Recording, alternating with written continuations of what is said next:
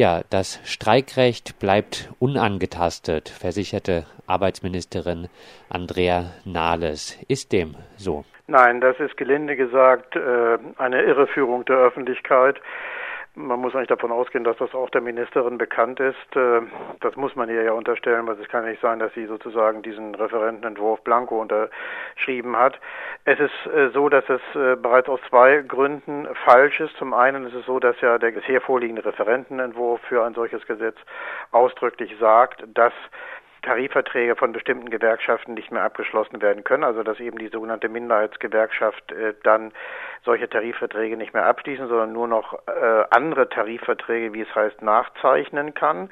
Äh, dazu muss man wissen, dass jeder Streik in Deutschland nach der herrschenden Rechtsprechung letztlich tariflich regelbare Ziele verlangt. Also ein Streik muss von einer Gewerkschaft organisiert sein und er muss ein tariflich regelbares Ziel haben. Wenn das nicht der Fall ist, also wenn er ein Ziel hat, das gar nicht tariflich regelbar ist, und so wäre das ja dann hier, dass dann eine solche Gewerkschaft gar nicht mit einem eigenen Tarifvertrag aufwarten kann, dann ist der Streik illegal. Also insofern ist dann darin bereits ein Streikverbot äh, enthalten. Und das Zweite ist, dass auch ausdrücklich in der Begründung zu äh, dem Entwurf äh, von einem solchen Streikverbot die Rede ist. Deswegen verstehe ich diese entsprechende Behauptung von Frau Ministerin Nahles überhaupt nicht, denn da heißt es, dass eben letztlich solche Streiks, von denen ich eben gesprochen habe, vermutlich unverhältnismäßig wären. Also hinter diesem schönen Begriff der Unverhältnismäßigkeit versteckt man dann eigentlich dieses Problem oder versucht das zumindest dahin äh, zu verstecken. Aber es gibt ja Gott sei Dank jede Menge Juristen, die eben auch wissen, dass man das nicht verstecken kann.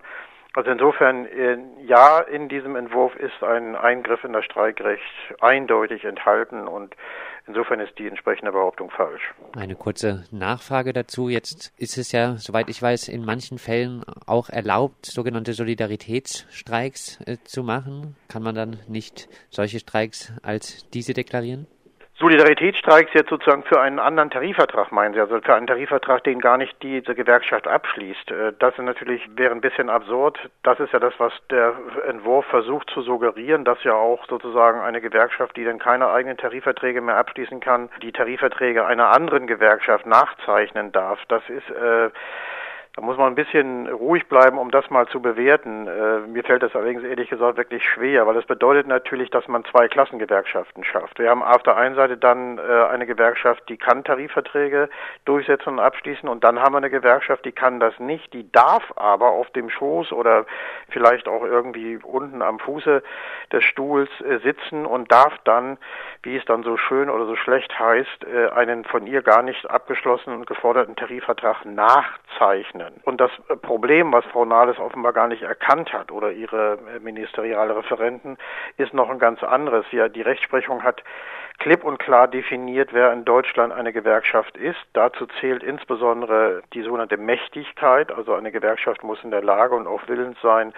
aber vor allen Dingen auch in der Lage sein, äh, Arbeitskämpfe zu führen. Und wenn nun diesen Gewerkschaften, die angeblich weiter bestehen bleiben sollen, was ja Frau Nahles sagt, denen die Mächtigkeit genommen wird, also ihre Arbeitskampffähigkeit quasi äh, per Gesetz genommen wird, dann bricht diese ganze Definition zusammen. Wir haben in Deutschland kein Gewerkschaftsgesetz. Lediglich die Rechtsprechung hat definiert, wer Gewerkschaften sind. Darüber gibt es bestimmte Statusverfahren, über die das dann geklärt werden kann im Zweifel. Und was soll die Rechtsprechung machen, wenn nun Gewerkschaften zwar existieren können sollen, aber eben auch ohne Tarifverträge? Dieses bricht alles in sich zusammen und führt übrigens, wenn man es jetzt konsequent zu Ende denkt, so wie Frau Nahles das ja angeblich möchte, dann dazu, dass es, dass sozusagen im Rahmen dieser Zweiklassengesellschaft die sogenannten gelben Gewerkschaften oder kleinere Gewerkschaften sich sogar vermehren werden. Denn es sind ja jetzt alles Organisationen, die brauchen sich gar nicht mehr darum kümmern, ob sie Tarifverträge abschließen, die müssen ja nur noch nachzeichnen. Also das ist eine sehr, sehr kurzsichtige äh, Handlungsweise, bei der am Ende das Gegenteil von dem rauskommt, was Frau Nahles eigentlich will. Die Tarifpluralität, das Gegenteil der geplanten Tarifeinheit gilt ja jetzt auch erst seit 2010. Was sind denn Ihrer Meinung nach die Vorteile einer Tarifpluralität im Gegensatz zur Tarifeinheit?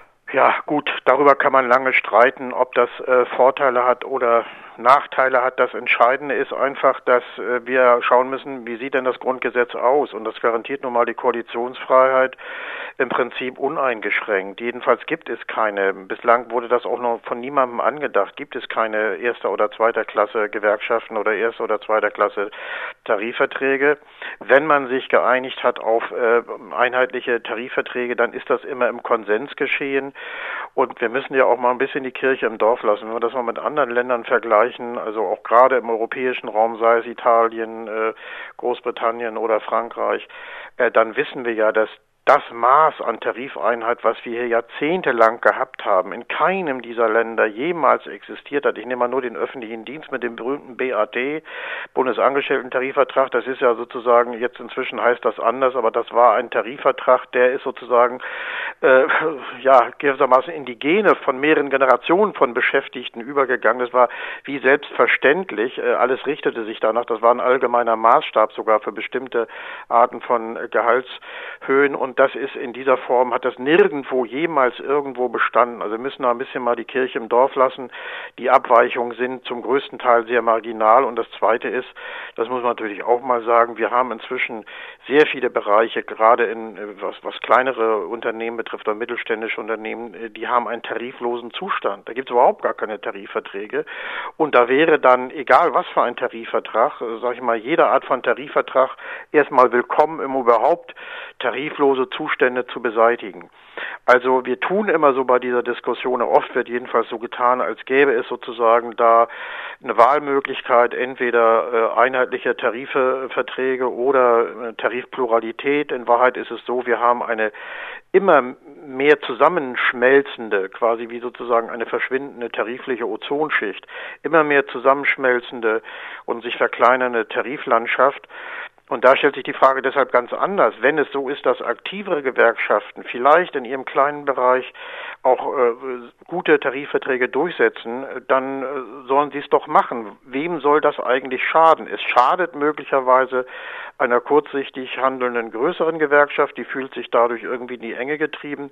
Aber jeder weiß, äh, an dieser Stelle belebt Konkurrenz das Geschäft. Der DGB hat ja eine Zeit lang versucht, der Öffentlichkeit glauben zu machen, dass da also da die kleinen Gewerkschaften dann sozusagen die Arbeitsbedingungen nivellieren. Inzwischen wissen wir, dass das also ein Märchen ist, denn die GDL hat ja nun viel bewegt. Im Bereich der Lufthansa hat die Vereinigung Cockpit oder die UFO haben sehr viel bewegt und die größeren jeweiligen DGB-Gewerkschaften sehr wenig bewegt. Also insofern gibt es da auch äh, kaum Befürchtung, denke ich, was die Nivellierung von solchen Standards betrifft.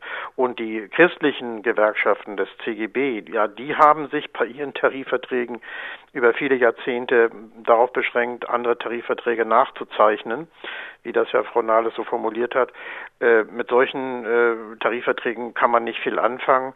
Aber äh, ich sehe auch nicht, dass diese äh, Gesetzgebung jetzt in irgendeiner Weise an der Stelle etwas relevant verhindern würde. Dieses Gesetzesinitiative ist zwar früher angekündigt worden, aber ich denke, es ist eine Lex GDL oder vielleicht auch noch mehr zugespitzt eine Lex Weselski. Sie richtet sich gegen diese Gewerkschaft und gegen diesen Streik, der da bei der Bahn stattgefunden hat. Frau Nahles hat selber zugegeben, dass im Bereich Lufthansa das wohl alles nicht greift. Denn ähm, da ist es ja so, dass beispielsweise Verdi auf die Organisierung von Piloten inzwischen verzichtet hat. Und äh, ich frage mich, das allein schon äh, ist ja auch eine wichtige Frage, ist sowas überhaupt verfassungsrechtlich zulässig, ein so wichtiges Gesetzesvorhaben zu machen, nur weil einem eine Gewerkschaft und eine ganz bestimmte Art von Streik nicht passt. Lex GDL vom Deutschlandfunk angestoßen griffen die anderen Medien ja auch kürzlich dankend die Meldung auf, Widerstand innerhalb der GDL gegen den Kurs der Führung wächst. Äh, was ist von solchen Meldungen zu halten? Stehen die Lokführer und das Zugpersonal nicht hinter den Streiks und den Forderungen nach Arbeitszeitverkürzung? also nach meinem Kenntnisstand ist es völlig falsch. Äh, es ist klar, dass bei solchen Auseinandersetzungen, wo sich die Öffentlichkeit so massiv einmischt, und offenbar ja nicht nur die, ich sag mal, die veröffentlichte Meinung, nicht die Öffentlichkeit. Es gibt ja sehr viel, hat sehr viel Solidarität mit der GDL, gerade auch sogar von Nutzern der Deutschen Bahn gegeben. Aber wo nun auch beispielsweise die Wirtschaft sich, als dann zum ersten Mal auch Güterzüge bestreikt wurden und dann beklagt wurde, dass da also die Lieferkette plötzlich unterbrochen wird, äh, so als wäre da wäre die Lieferkette quasi sozusagen das A und O äh, des Abendlandes. Da muss man natürlich dann ganz vorsichtig sein. Es ist völlig klar, dass ähm, bei dieser ganzen äh, Hasskampagne, die da über die GDL ausgekippt wurde, natürlich dann auch insbesondere Herr Weselski vorne stand. Es würde sicher nicht gut sein, wenn man jetzt die Lokomotivführer insgesamt beschimpft, also greift man sich eine Person heraus, aber es ist so, dass eben die Lokomotivführer äh, zu ihrer, ihrer ganz großen Mehrheit äh, hinter ihm stehen, das ist gar keine Frage, auch wenn man mit den äh, Betroffenen redet, merkt man das. Und wenn man dann feststellt, dass es da irgendwelche Konflikte gibt, um das dann aufzubauschen, ich finde, es ist sehr durchsichtig. Das ist Teil dieser Kampagne. Und ich finde es auch höchst problematisch, wie da diese Kampagne geführt wird. Es ist ja mehr oder weniger auch eine Kampagne damit der Druck äh, in Richtung der Politik erzeugt wird. Und äh, wohin dann dieser Druck führt, sehen wir ja jetzt. Ich glaube, dass äh, Frau Nahles auch eine Getriebene dieser Kampagne ist. So ganz wohl ist sie bei dieser ganzen Geschichte, denke ich, auch nicht. Aber ich meine, Gesetzesvorhaben in diesem Bereich, die eben solche verfassungsrechtlich äh, abgesicherten Grundrechte tangieren, einfach von irgendwelchen politischen oder medialen Stimmungen abhängig zu machen, das geht eben nicht. Das müssen wir dann auch mal lernen. Und ich glaube, was Herr Weselski uns allen gezeigt hat, an der Stelle dann auch in die GDL, und das ist das Positive, dass wir uns in diesem Land einfach wieder mehr an Streiks gewöhnen müssen. Ich finde, es ist höchste Zeit, dass wir wieder lernen müssen, was ein Streik ist. Andere Länder Länder wissen es längst. Es gibt ja inzwischen auch doch einsichtige Medien, die das auch durchaus jetzt vertreten und ich bleibe also dabei, ich bin äh, der GDL selber jetzt als ganz normaler und einfacher Staatsbürger, obwohl ich dann auch davon betroffen bin, dann hin und wieder demnächst auch, habe jetzt Probleme am Montag da mit der Bahn zu fahren, weil ich nicht weiß, ob ich rechtzeitig einen Termin wahrnehmen kann. Aber deswegen stelle ich mich nicht hin und jammere herum und will jetzt, dass das Grundrecht abgeschafft wird, sondern das nehme ich eben hin. Das ist so, der Streik führt dazu, dass der ein oder andere auch mal äh, irgendwie auf die Füße getreten wird. Und wir selber können unter Umständen auch mal in einer solchen Situation sein, wo wir uns das wünschen. Und wir müssen uns daran gewöhnen. Und dieser Gewöhnungsprozess, der läuft jetzt. Und der wird auch durch dieses Gesetzesvorhaben aus meiner Sicht nicht behindert werden. Frau Nahles wird viel Verunsicherung produzieren, aber äh, es wird sich nicht viel ändern. Und ich bin auch sehr dankbar, dass die GDL an der Stelle offensiv vorgeht und ihre Rechte weiterhin wahrnimmt. Und das ist auch genau richtig, denn nur auf diese Weise wird ja dann das Bundesverfassungsgericht auch die Sache klären können und müssen. Irgendeiner wird dann mal klagen und dann wird das Bundesverfassungsgericht eingeschaltet werden und dann wir sehen, was dabei rauskommt. Das ist alles, was vorhersehbar war, was auch von Nahles wusste. Und äh, im Endeffekt wird es, glaube ich, niemandem genützt haben. Es ist einfach nur ein, ein großer Sturm im Wasserglas. Aber was bleibt, ist eben, wir müssen uns jetzt und wir werden uns auch mehr daran gewöhnen, dass äh, Streiks stattfinden. Und ich denke, das ist gut so. Sie haben vorhin die Rolle des DGB schon ein bisschen angesprochen. Im Moment ist der DGB ja relativ leise in Bezug auf die Tarifeinheitspläne. Vormals hatte aber auch der DGB-Vorsitzende Hoffmann die GDL schon mal zur Mäßigung aufgerufen. Wie bewerten Sie die Rolle des DGB in diesem Konflikt zwischen der DGB-Gewerkschaft EVG und der GDL und daraus folgend aber auch die Rolle des DGB bei der Auseinandersetzung im Tarifeinheitsstreit? Ja, das ist sehr widersprüchlich. Es gibt ja wichtige DGB-Gewerkschaften, wie zum Beispiel die Verdi, die eine ganz andere Position einnehmen als etwa die EVG oder eben auch Teile des DGB-Bundesvorstandes. Das Problem ist so ein bisschen für den DGB-Bundesvorstand, dass er das Ganze ja mal angeschoben hat, noch unter dem alten DGB-Vorsitzenden, äh, damals noch zusammen mit dem BDA. Das war ja eine gemeinschaftliche Initiative noch zu der Vorgängerregierung. Und dann hat die Bundesregierung das aufgegriffen. Das muss man natürlich an der Stelle auch mal sagen. Also das ist nun nicht eine Sache gewesen, wo nun die Politiker sich hingesetzt haben und gesagt haben, wollen wir mal jetzt sehen, wie wir die Verfassung brechen können, sondern sie sind gewissermaßen auf diese Spur gesetzt worden durch die Bundesvereinigung Deutscher Arbeitgeberverbände und den DGB-Bundesvorstand. Das darf man nicht vergessen und das darf auch der DGB-Bundesvorstand nicht vergessen. Das haben inzwischen auch viele gemerkt und Sie sehen, was jetzt dabei rausgekommen ist. Sie werden jetzt diese Geister irgendwie nicht mehr los, die Sie da nun in Bewegung gesetzt haben. Und die Position von Herrn Hoffmann ist außerordentlich widersprüchlich und die Position von der EVG erst recht. Da würde ich sagen, wäre manches Wort besser gewesen, wenn es nicht äh, gefallen wäre, wenn man also gar nicht sich geäußert hätte, als äh, das, was jetzt so an pflaumenweichen Erklärungen kommt. Alle diese Erklärungen bestätigen ja nur, was inzwischen immer mehr Arbeitnehmer wissen, dass jedenfalls Teile der DGB-Gewerkschaften nicht mehr genau wissen, wie man als Gewerkschaft auftritt. Ich muss das mal also in aller Deutlichkeit sagen. Es gibt äh, gerade ja auch im DGB Gewerkschaften, die stehen, obwohl es sehr große Organisationen sind, die stehen teilweise mit dem Rücken zur Wand, weil eben auch in diesem Land Streiks nicht mehr so gewöhnlich sind, aber weil sie eben notwendig sind, wie zum Beispiel jetzt auch der Streik bei Amazon. Und da haben es mit einem Arbeitgeber zu tun, der wirklich es drauf ankommt, sozusagen auch die Zähne gegenüber der Gewerkschaft zu zeigen und einfach zu gucken, wie lange die Gewerkschaft das aushält. Es ist wirklich auch, da geht es gar nicht um die Forderung als solche, sondern es geht darum, die Gewerkschaft mehr oder weniger auch äh, anzugreifen und, und äh, ihre Macht insgesamt zu reduzieren. Und die Verdi-Leute haben das aufgegriffen, aber es ist außerordentlich schwierig. Und gerade deshalb ist es eben auch so, dass zum Beispiel auch von Verdi und auch von Amazon Streikenden auch viel Sympathie für die äh, Streikaktion der GDL aufgebracht wird. Aber wenn man Gewerkschaftsarbeit so versteht, dass das immer nur Friede vor der Eierkuchen und wirtschaftsfriedliches Beieinandersein bedeutet, Sozialpartnerschaft wie in den 50er und 60er Jahren, dann hat man die Zeichen der Zeit nicht verstanden. Wir sind nicht mehr in diesen Zeiten der Sozialpartnerschaft. Die Arbeitgeber haben an vielen Stellen den Gewerkschaften äh, den Krieg erklärt. Wir dürfen auch nicht vergessen, dass die Landschaft in den Betrieben ja nicht nur durch diese tariflosen Zustände gekennzeichnet ist, sondern vor allen Dingen auch dadurch, dass selbst in den großen industriellen äh, Produktionen inzwischen oft bis zur Hälfte der Beschäftigten sogenannte Fremdfirmenbeschäftigte sind, über Werkverträge beispielsweise. Und in dieser Bereich ist nun völlig außerhalb jeglicher tariflicher Normen angesiedelt. Das heißt, an dieser Stelle wird wirklich auch versucht, gewissermaßen durch diese Werkvertragsbeschäftigten die Axt anzulegen an die gewerkschaftliche Macht in den Betrieben überhaupt. Und äh, wenn die Gewerkschaften sich dagegen wehren wollen, sie befinden sich alle in der Defensive, dann müssen sie offensiv auftreten. Und dann braucht man nicht jemanden wie die GDL darüber zu belehren, dass sie streikt.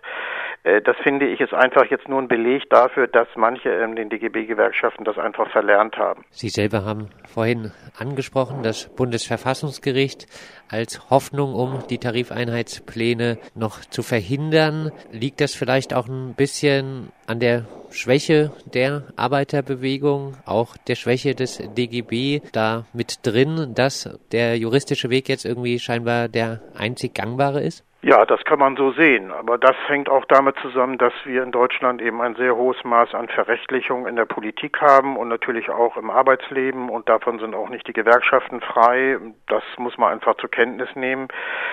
Das äh, behindert natürlich auch den Aktionsradius der Gewerkschaften. Aber wenn man dann schaut, wie sich das Streikrecht im Laufe der Jahre, der letzten Jahre und Jahrzehnte entwickelt hat, dann muss man eben auch sagen, äh, das ist nicht alles äh, per Zufall gekommen. Letztlich kann man einen klaren Zusammenhang erkennen zwischen der jeweils dann wachsenden Bereitschaft der Gewerkschaften, auch das äh, Mittel des Streikrechts zu benutzen und auch Änderungen in der Rechtsprechung. Ganz schlimm war es in den 50er Jahren, Kalter Krieg. Da war das ja schon fast so etwas ähnliches wie Hochverratenstreik.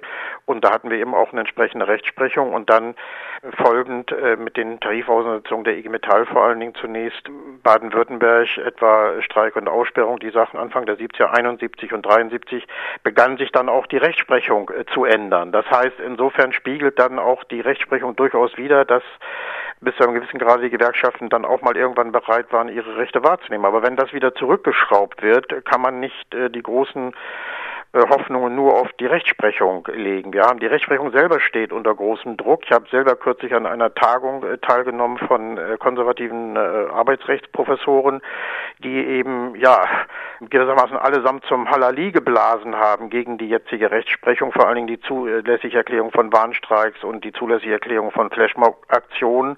Da gab es unter diesen äh, sogenannten Experten nicht einen einzigen, der das Bundesarbeitsrecht verteidigt hat. Und es war eine klare politische, muss man wirklich sagen, Parteinahme für die Unternehmer. Das wäre noch vor einigen Jahren gar nicht möglich gewesen. Da hätten also dann Juraprofessoren so einen gewissen Anschein zumindest von Neutralität gewahrt. Das wird heute gar nicht mehr gemacht. Die waren nun allerdings so intelligent, muss man sagen, dass sie gesagt haben, dieses Tarifeinheitsding, das bringt nicht viel. Das wird beim Bundesverfassungsgericht kassiert werden, aber stattdessen hat man dann andere Modelle entwickelt und gesagt, ja, also wir müssen jetzt darauf achten, dass vor allem die Daseinsvorsorge nicht beeinträchtigt wird. Also das heißt, das Streikrecht muss eingeschränkt werden überall da, wo die Öffentlichkeit berührt ist. Also eben, wenn es ein Streik ist, der niemanden äh, trifft und der niemanden wehtut und von dem keiner was hört, dann ist es gut.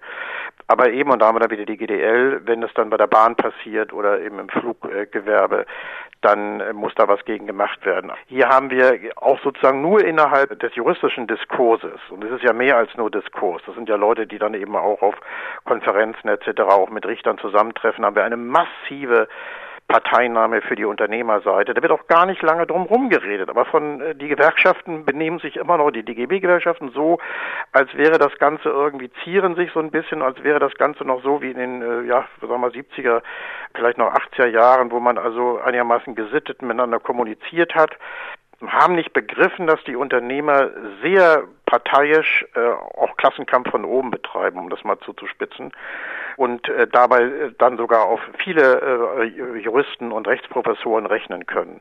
Und äh, wenn sie das eben auf die Dauer so machen, dann wird das nicht ausreichen, sich nur auf die Rechtsprechung zu verlassen. Aber im Moment denke ich, das Bundesverfassungsgericht und das Bundesarbeitsgericht werden an der einen oder anderen Stelle dieses Gesetz kippen. Auch als Jurist weiß man nie genau, woran man ist. Da gibt es dann hin und wieder auch Überraschungen.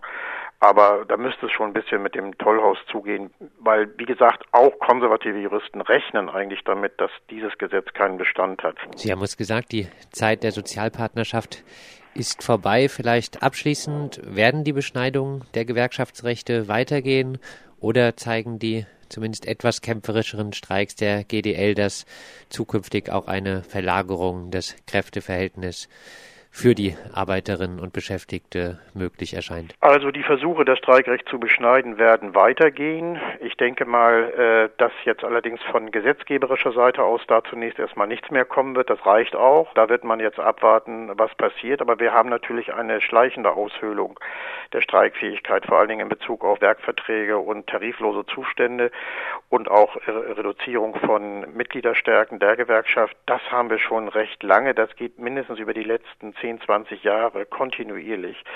Und das muss natürlich gestoppt werden. Und da ist ein ganz wichtiger Punkt an der Stelle, wo wird das gestoppt? Das wird nicht gestoppt durch solche Aktionen, wo man irgendwie sagt, ja, wir haben jetzt auch eine, früher bei der ÖTV gab es das ja so eine Todesfall, Unfallversicherung oder sowas, so, wo man dann, wo die Angehörigen irgendwie so einen Bonus bekommen von der Gewerkschaft des Verstorbenen, das ist alles Quatsch. Aber alte Erfahrung, in solchen Streiks, wo eine Gewerkschaft mobilisiert, da gibt es enormen Zulauf. Und das können alle beobachten. Das kann Verdi zurzeit beobachten. Bei Amazon, das äh, GDL kann das auch beobachten. Und insofern ist der Streik auch gleichzeitig sozusagen auch mal völlig unabhängig davon, wie es im Einzelnen ausgeht, auch ein Mittel, um wieder zu einer größeren Stärke der Gewerkschaften zu kommen. Und je stärker sie sind, denke ich mal, umso weniger werden solche Versuche, das Streikrecht zu unterlaufen, erfolgreich sein.